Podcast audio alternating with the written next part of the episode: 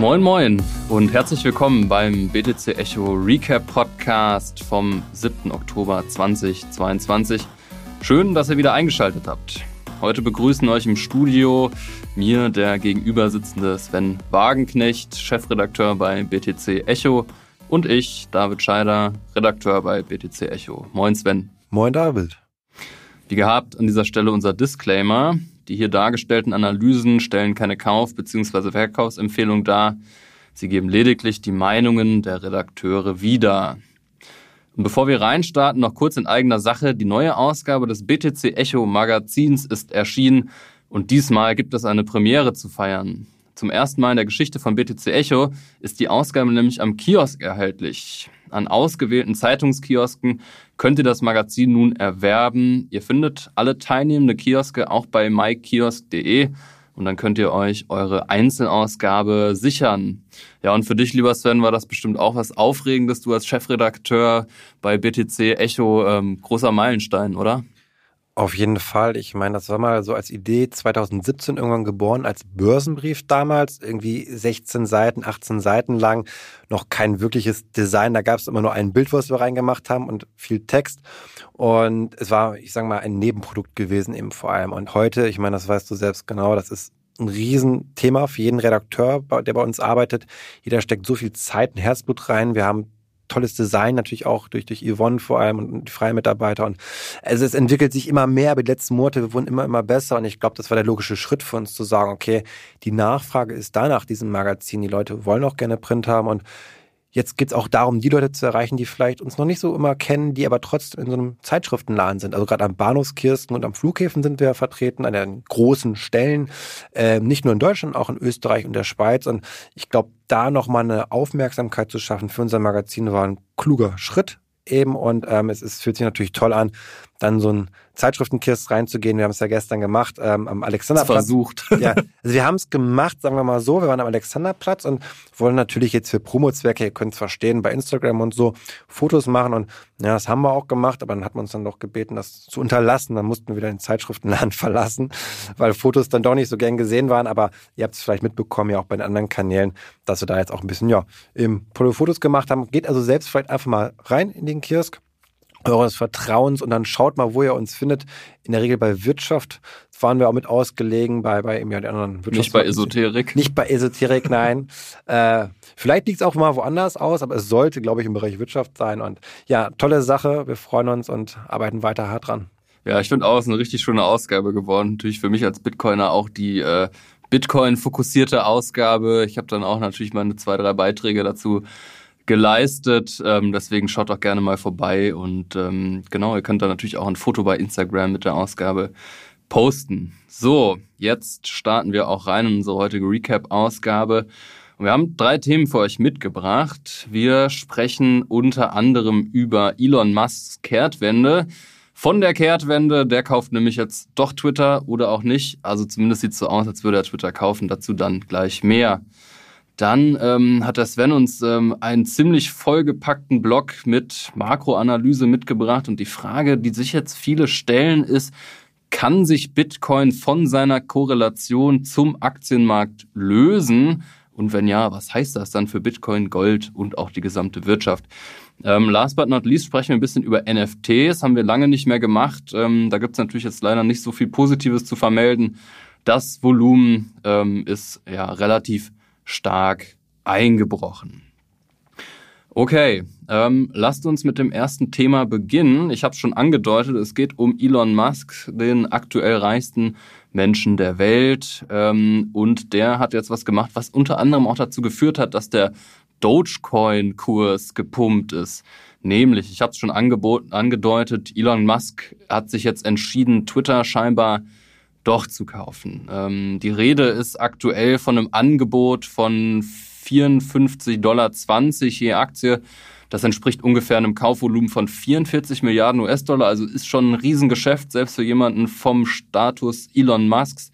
Übrigens so groß, dass der Mann ähm, auch ein paar seiner heißgeliebten Tesla-Aktien verkaufen musste, weil so viel Cash hat selbst Elon Musk nicht ähm, auf der Tasche. Und vielleicht ähm, bieten wir da noch ein paar Hintergründe an. Also es war ja schon im April, gab es ja dann Gerüchte oder was heißt mehr als Gerüchte, es gab eine, eine Kaufabsicht von Elon Musk, eben diese Social-Media-Plattform zu kaufen und ähm, auch ja, die Aktien von der Börse zu nehmen. Aktuell ist ja Twitter eben ein börsennotiertes Unternehmen. Ähm, genau, und der Kurs ist dann auch damals schon in die Höhe gegangen. Ähm, Elon Musk ist aber jetzt, also eben ähm, im Nachgang zu diesem ersten Kaufangebot im Prinzip zurückgetreten, weil er ähm, ja Twitter unterstellt hatte, ihm nicht alle Informationen zu geben und da ging es vor allem irgendwie so um um Bots, also ähm, ja, wie, wie hoch der Prozentsatz an, an Fake-Accounts im Prinzip auf der Plattform ist.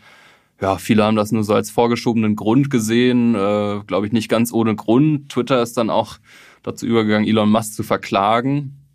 Ähm, und es scheint jetzt so ein bisschen so zu sein, als würde er selbst ahnen, dass seine Gründe nicht gut genug waren, er einfach aus dem Vertrag nicht mehr rauskommt, weil er den eben schon unterschrieben hat. Und ähm, ja, ich hatte es schon, schon angedeutet, auch der Dogecoin-Kurs ist gepumpt, äh, sein, sein Lieblingscoin.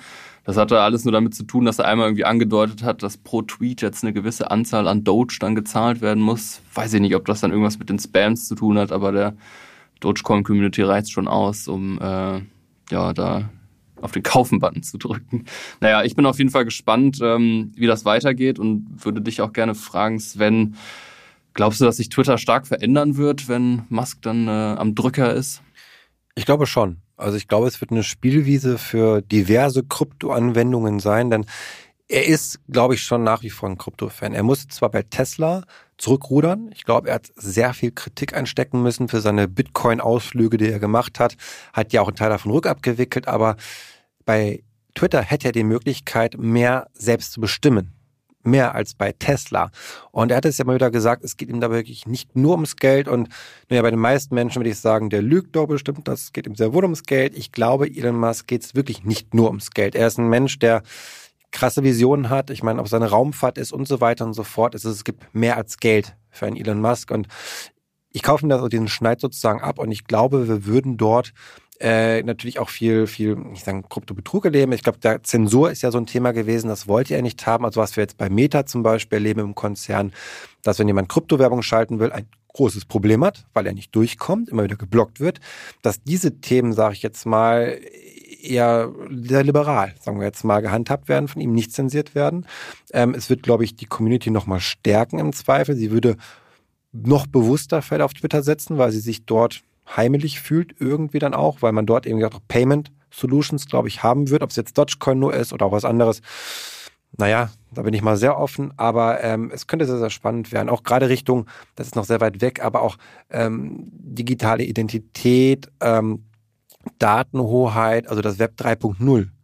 Vielleicht wird er versuchen, auch dort neue Anwendungsfälle zu kreieren. Das ist noch total weit weg und noch nicht konkret, aber bei ihm könnte ich es mir vorstellen, weil er macht etwas, um etwas Neues zu machen. Er fängt nicht damit an, etwas zu optimieren, sondern er wählt den großen Wurf. Und das kann alles sein und nichts, ich weiß es nicht, aber ich bin da sehr offen. Ja, er hat auch schon angedeutet, ähm, dass er ja Twitter dann stark umbauen wird und auch so eine, also ich glaube, seine Vision ist so eine App für alles. Vielleicht ist da Twitter auch einfach so ein Teil davon. Ich kann mir auch gut vorstellen, dass Payments äh, inkludiert werden. Ist ja auch ein großes Thema bei Elon Musk, der war ursprünglich auch bei PayPal dabei. Und ähm, ja, also Payments, entweder in Fiat-Geld oder Doge oder Krypto oder was auch immer, aber einfach so eine, ja, diese Plattformökonomie vielleicht bis, zu, bis zum Ende gedacht. Ähm, also es kann schon, schon sehr interessant werden und ich glaube, ja, Krypto-Fans äh, können da auf jeden Fall gespannt sein. Und ähm, wie ich das so feststelle, ist auch in der Krypto-Community die Offenheit gegenüber einer Übernahme von Elon Musk bei Twitter eigentlich relativ groß. Also viele sehen das eher positiv. Ich glaube, Ganz anders ist es so die politische Debatte in Deutschland. Da haben halt viele Schiss, dass das dann irgendwie eine Marktmacht bei einem Mann ist, was auch sicher gute Argumente sind. Naja, long story short, ähm, es bleibt auf jeden Fall spannend und ähm, wir werden das natürlich auch weiterhin beobachten. Ähm, genau. Lasst uns zum nächsten Thema gehen. Und zwar hast du, Sven, uns, ich habe schon angedeutet, einen relativ großen Blog über ja, die makroökonomische Lage. Wir sprechen ein bisschen über Zinsen, wir sprechen ein bisschen über Gold. Und ähm, ja, Deine Idee oder deine These ist jetzt, dass sich Bitcoin irgendwann vom Aktienmarkt entkoppeln kann, richtig? Habe ich das richtig verstanden? Es wäre eine Möglichkeit zumindest. Und worauf ich als erstes geschaut habe, was ich so spannend finde, ist, wenn wir uns die Korrelation zwischen Bitcoin und Gold anschauen. Die ist eigentlich überhaupt nicht gegeben. Also in der Vergangenheit gab es weder negativ noch positiv eine wirklich nennenswerte Korrelation. In letzter Zeit, gerade so seit Juli, sehen wir aber eine sehr, sehr starke Zunahme eben in der Korrelation. Also wir sind so hoch wie seit weit über einem Jahr nicht mehr. Über 0.3 irgendwas war jetzt die letzte Korrelation. Also es, es nimmt zu und die Frage ist, warum? Ich glaube, die Ursache dafür, die ist nicht so relevant. Ich glaube, es ist eine Scheinkorrelation eher zum Teil, die wir dort sehen, denn aktuell geht ja alles auch runter, vor allem auch wegen der US-Dollar-Stärke. Das heißt, starker US-Dollar, schwaches Gold. Das ist totaler Gift für das Edelmetall. Und natürlich in dieser Krise, wir haben es gesehen, die restriktive Geldpolitik, das ist auch überhaupt nicht gut für Risikoassets wie Bitcoin, der also noch sehr stark anders wahrgenommen wird als Gold. Also Gold ist dann doch noch das Krisenmetall, der Inflationsschutz, Bitcoin nicht Zumindest nicht in der Marktwahrnehmung, das können wir so sehen, aber das ist nicht, was der Markt wahrnimmt, sondern eben das Risikoasset. Und ich kann mir aber gut vorstellen, dass wir mit dem US-Dollar ähm, auf einen Höhepunkt zu laufen. Wir haben es schon gesehen, alle Währungen, der Euro, Schweizer Franken und so weiter und so fort, alle werten gegenüber dem US-Dollar ab und das geht nicht mehr lange gut. Ich glaube, wir haben noch vielleicht drei bis fünf Monate, wo das gut gehen kann, aber dann müssen wir einen Höhepunkt erreicht haben in der US-Dollar-Stärke, ähm, weil sonst A, der Immobiliensektor komplett in die Knie geht in den USA. Wir haben katastrophale Zustände, dass keine Transaktionen mehr stattfinden. Also die Immobilien finden keinen Käufer mehr. Wir haben also sonst die Gefahr, wirklich nochmal 2008 eine Immobilienkrise neu zu erleben. Das möchte man, glaube ich, nicht haben in den USA, weil sich eben keiner mehr eine Wohnung leisten kann zu den aktuellen Haus, zu den aktuellen Konditionen. Und wir sehen, dass die gesamte Weltwirtschaft gerade, ich will nicht sagen kollektiv gegen die Wand fährt, aber wenn der US-Dollar zu teuer wird, werden auch die Schulden zu teuer. Gerade Schwellenländer, wir wissen es, Argentinien, Südamerika, große Teile können nicht mehr inzwischen ihre Schulden bedienen. Sollte das noch weitergehen die nächsten Monate, werden wir viele Ausfälle haben am Bondmarkt und das wird Kettenreaktionen auslösen und da haben selbst wir in Europa ein Problem mit, denn auch wir müssen irgendwo Öl kaufen oder andere Rohstoffe kaufen und dafür brauchen wir US-Dollar. Wertet der Euro weiter ab, wird auch das irgendwann zu teuer für uns. Also ich glaube, man versteht das bei der FED, bei der amerikanischen Notenbank. Man hat hoch gepokert. Ja, man musste den Markt überzeugen, nein, wir machen keine expansive Geldpolitik mehr. Nein, wir erhöhen die Zinsen langfristig. Das hat man heftiger gemacht, als der Markt geglaubt hat. Das hat funktioniert. Ich glaube, man muss das jetzt noch drei bis vier Monate hochhalten, diese harte restriktive Politik, aber dann kann man auch nicht mehr weitermachen. Und dann wird, glaube ich, wenn wir so bei 4, 4,5 Prozent Leitzins sind, aktuell sind es 3,5 Prozent, ein Ende eben sehen der US-Dollar-Stärke, zumal auch andere Notenbanken gegendenken müssen. Wir sehen es in der Eurozone. Auch wir erhöhen jetzt die Zinsen. Und das ist eine ganz spannende Situation. Das heißt, so ein Zinsniveau wie in den 70ern ist jetzt nicht mehr zu erwarten, wo man also noch eine höhere Inflation, noch höhere Zinsen hatte. Das glaube ich nicht. Also wir reden ja gerade von der Ölkrise damals auch nochmal, äh, der Paul Fokker-Moment irgendwie, da wo wir Richtung 20 Prozent Leitzinsen gelaufen sind. Also genau das sehe ich nicht, weil manche finden das irgendwie ganz toll. Ich weiß nicht wieso, ähm, dass viele sagen, wir brauchen das jetzt nochmal, jemand, der so durchgreift für den Geldwellen. So, wo ich mal sage, Leute, wisst ihr eigentlich, was damals passiert ist? Wir haben eine verlorene Dekade gehabt. Gerade Schwellenländer sind komplett gegen die Wand gefahren. Wie gesagt, die mussten alle damals vom IWF gerettet werden. Sonst hätten die Menschen teilweise, da gab es schon Hungersnöte, sonst wären die noch schlimmer gewesen, die Hungersnöte. Also das ist ein Szenario, das wollen wir auch, glaube ich, gar nicht haben. Und in dieser Phase, wir dürfen nicht vergessen, sind wir schon von einem höheren Leitzinsniveau gestartet. Wir haben uns in den letzten Jahren dann gewöhnt, dass es praktisch keine Zinsen mehr gibt. So, das heißt, wir dürfen nicht relativ vergessen, von wo wir kommen und in welcher Geschwindigkeit wir jetzt schon diese Zinsen angehoben haben, ja. Und da muss man auch nochmal sagen, was ist denn damals passiert? 1973, 74. Da ist der S&P 500 Aktienindex um die Hälfte eingebrochen. Also, da sind wir jetzt noch nicht so weit da stehen wir deutlich besser. Und ich glaube, das muss man den Leuten mal sagen, ähm, dass das, glaube ich, daher nicht realistisch ist, weil wir das nicht nochmal haben wollen. Wir haben höhere Schulden. Das heißt, ich kann Zinsen auch nur sehr hoch hochheben, wenn ich auch nicht ganz so viele Schulden habe im Zweifel. Und ähm, daher bin ich da deutlich optimistischer, dass wir bei viereinhalb, vielleicht fünf Prozent in den USA einfach stoppen müssen, weil es nicht anders geht, weil sonst knallt es, glaube ich. Ich glaube, dann wird es ganz spannend für Gold. Warum? Also, wir wissen, starker US-Dollar schlecht für Gold. Wir wissen aber auch, in einer Rezession performt Gold ultimativ gut. Das ist die stärkste Phase. Da hat Gold zum Beispiel in dieser Ölkrise, die wir immer wieder oft rezitieren, 140 Prozent zugelegt in zwei Jahren, während der Aktienindex sich halbiert hat. Also da werden wir, glaube ich, im ersten Quartal 2023 landen. Wir sind mitten in der Rezession dann, das heißt noch voll drin. Der Wirtschaft geht es so richtig, richtig mies, aber der US-Dollar wird auch nicht mehr stärker, sozusagen. Und ich glaube, dass das der Moment für Gold sein kann, wirklich durchzustarten, seiner historischen Funktion nachzukommen, der er bislang nicht gut nachkommen konnte.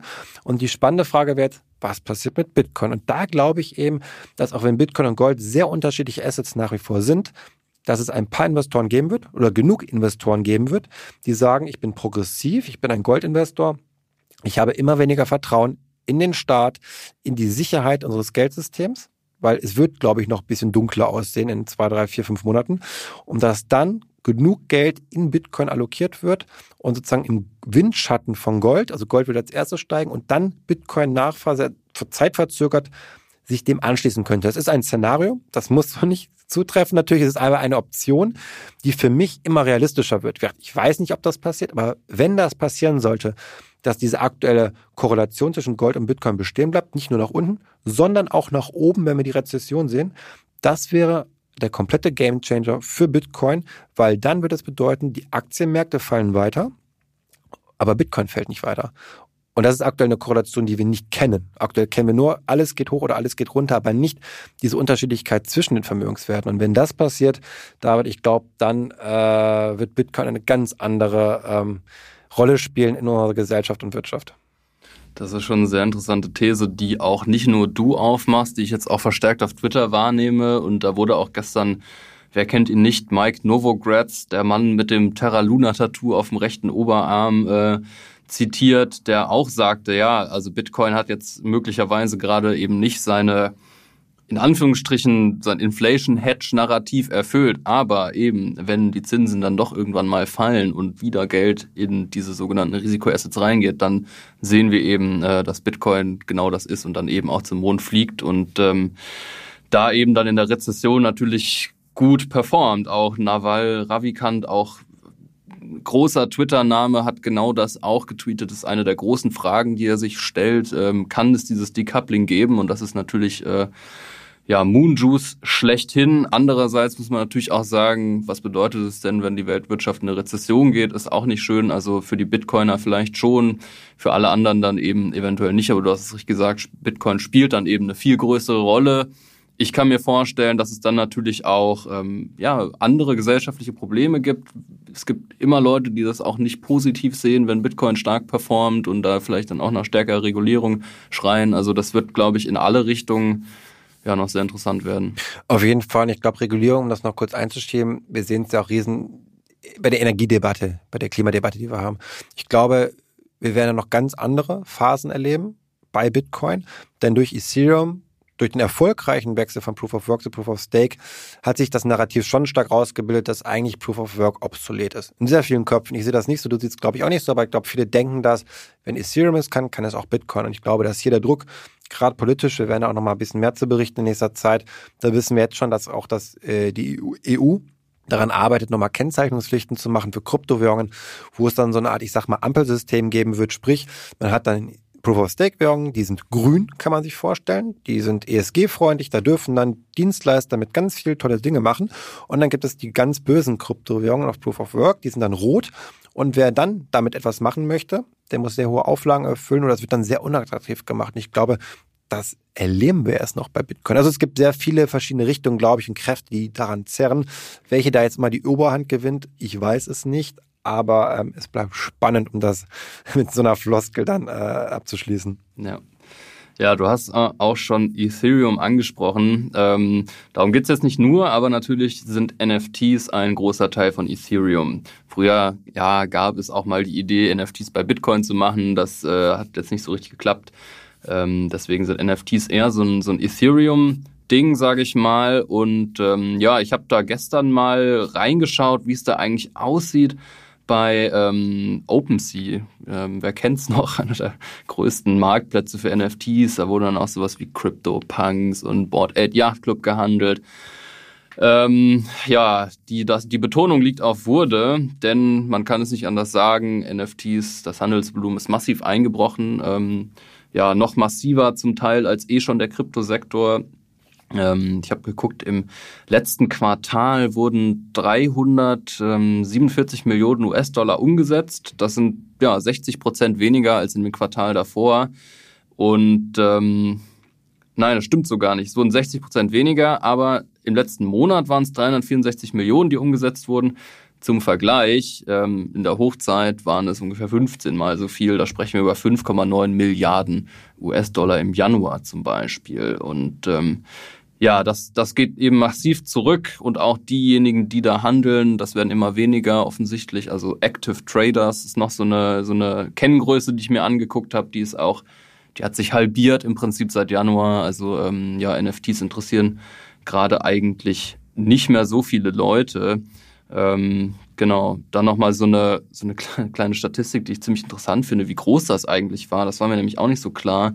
Die größte NFT-Serie, CryptoPunks, hat ähm, insgesamt eine Million Ether umgesetzt. Also das sind 1,4 Milliarden US-Dollar. Jetzt ähm, die NFT-Kritiker werden sich natürlich fragen, wie kann denn ein äh, JPEG von einem Comic ja so viel Geld umsetzen? Aber ich persönlich glaube, dass NFTs jetzt nicht per se tot sind. Ich glaube, so diese spezielle Sparte ist vielleicht ähm, ja, da wird sich wahrscheinlich der ein oder andere Investor in zwei Jahren auch fragen, ob das jetzt Sinn macht, nochmal so JPEG-NFTs zu machen. Aber du hast ja im Vorgespräch auch so ein paar eigentlich spannende Use Cases für, für NFTs äh, beschrieben, ne Sven? Also erstmal, ich bin ultra bullish auf NFTs. Also ich glaube, alle, die jetzt so kritisch sind gegenüber NFTs, die haben es hart gesagt nicht verstanden. Also ich verstehe total, dass sehr viel Mist jetzt sozusagen aus dem Markt geschwemmt wird. Das sind die Projekte eben von ein, vor ein, zwei Jahren irgendwie, die keinen wirklichen Mehrwert hatten, hohe Volumina für sich beansprucht haben. Und ja, dieses Geld, das fließt jetzt aus dem Markt, da findet eine Korrektur statt und das ist eine Bereinigung, wie sie sein soll. NFTs sind aber viel mehr als irgendwelche Kunst- oder Sammelbildchen, sondern die sind eigentlich alles, was irgendeine, ich sag mal, komplexere Funktionalität oder Identität darstellen kann im Web 3.0. Ob das jetzt dynamische NFTs sind. Also sprich, ich habe nicht mehr ein starres NFT, ein Bild, sondern eins, das sich verändert, wenn irgendetwas in dieser Welt geschieht. Wenn also ähm, sich die Wetterdaten ändern, kann ich damit eine Verbindung mit dem NFT erstellen. Ich kann ähm, für meine Apple Watch zum Beispiel, ja, da habe ich ein Display. Ganz viele Menschen haben eine Apple Watch. So, vielleicht, die wollen auch schon was mit NFT machen, Apple zum Beispiel. Ich kann also mein eigenes digitales Ziffernblatt da haben. Ich kann eins von Rolex kaufen, von Gucci vielleicht in Zukunft damit handeln. Und ich glaube, so viele Menschen haben eine Uhr äh, in ihrem Handgelenk. Also das sind zum Beispiel auch kommerzielle Use Cases. Ich glaube, Community Building ist eine riesengroße Sache. Also digitale Communities. Das muss nicht der Board App Yacht Club sein, vollkommen übergehypt, aber ich kann das auch auf sehr, auf intellektuellen und nachhaltigen und, und klugen Community-Ebenen machen. Ähm, ich kann Kreditverträge über ein NFT regeln, ich kann digitale Identität über ein NFT regeln, also den Zugang zu Dingen am Ende des Tages regeln. Und ich glaube, dass das aktuell noch komplett nicht gesehen wird einfach. Und wir brauchen Dinge für das digitale Ich. Wir brauchen Genauso wie sich Menschen vor mehreren hundert Jahren irgendwelchen Federnschmuck umgehangen haben, ähm, heute die Menschen ihren Porsche-Autoschlüssel auf den Tisch knallen, braucht es aber auch ähm, ähm, Kunst, Kultur und auch vielleicht Prestige im digitalen Raum. Und das kann nur über NFTs gelöst werden, dieses Prestige-Thema. Wir sehen es bei den jungen Leuten der Generation Z, die geben zum Teil mehr Geld aus für ihre digitale Kleidung, also die Skins und Ingame-Items bei Fortnite oder Roblox, als es sie für physische Kleidung tun. Und das wird nicht weniger. Und auch die Menschen werden immer älter, die das machen, weil wir alle immer mehr Zeit im virtuellen Raum verbringen. Und die Waren in diesem virtuellen Raum. Das sind die NFTs sozusagen. Also es ist wie bei einem Bruttoinlandsprodukt. Die Gesamtheit aller Waren und Dienstleistungen innerhalb eines Jahres, die hergestellt werden, das sind die NFTs. Das ist etwas, was produziert wird, was Besitz darstellt. Und ähm, nur weil das Metaverse aktuell noch viel Quatsch einfach ist und nicht schön ist und keinen Spaß macht, heißt das noch lange nicht, dass deswegen NFTs tot sind. Also ich glaube, wir müssen uns immer die einzelnen Industrien anschauen. Da wird gerade aussortiert, aber in der Breite hab, äh, kommen so viele NFT-Projekte gerade raus, die so viel andere Dinge machen, ähm, ob es auch im Fashion-Bereich ist, wo nach wie vor eine große Nachfrage ist, wo nach wie vor die großen Brands und Labels darauf setzen, im Musikbereich, wo ich das sinnvoll einbinden kann, in Marketing natürlich, aber auch in Incentivierungen, ähm, ob es jetzt im DAO-Bereich ist, bei dezentralen autonomen Organisationen, wo ich überhaupt erst durch NFTs die Möglichkeit bekomme, zum Beispiel Open-Source-Projekte zu steuern. Denn wie soll ich denn sonst jemand, der in einem offenen Projekt mitarbeitet, bezahlen? Das ist sehr, sehr schwierig zu regeln. Ich ist ja jemand nicht beim Unternehmen angestellt. Das heißt, NFTs sind eine Möglichkeit überhaupt, um DAOs zu steuern. Denn ich habe zwar vielleicht einen Token, einen Governance-Token zur Bezahlung, aber wie regel ich die Verträge? Die Verträge am Ende sind NFTs. Das sind die Smart Connects, das sind die digitalen Identitäten und Ich glaube, dass das alles Dinge sind, die wir uns heute noch kaum vorstellen können, wo aber ein paar kluge Köpfe gerade daran arbeiten, dass genau das Realität wird. Und wenn wir das mal zwei, drei Jahre noch mal im Voraus denken, wenn wir die nächsten Hypes, die nächste Welle sehen, hat das nichts mehr mit den NFTs zu tun, die jetzt gerade alle über die, den Jordan, sage ich jetzt mal, springen, weil es einfach überteuerte JPEG-Fotos waren. Also da bitte von lösen. NFTs sind genial und werden nicht einen Milliardenmarkt darstellen, sondern in ein paar Jahren einen Billionenmarkt darstellen. Ja, totgesagte leben länger. Das war doch ein schönes Schlusswort. Ähm, genau, und damit verabschieden wir uns auch wieder für diese Woche. Es hat ähm, wie immer großen Spaß gemacht. Äh, ich hoffe, ihr hattet auch Spaß. Und wir hören uns natürlich ähm, nächste Woche Freitag zu gewohnter Zeit wieder. Ähm, falls euch das Format gefall, gefällt, lasst uns doch gerne eine Bewertung da, beispielsweise bei Apple Podcasts. Das hilft uns sehr, dann eben besser zu ranken, damit uns auch mehr Leute hören können. Und damit verabschieden wir uns aus dem BTC Echo Podcast Studio in Berlin Mitte und sagen bis in sieben Tagen.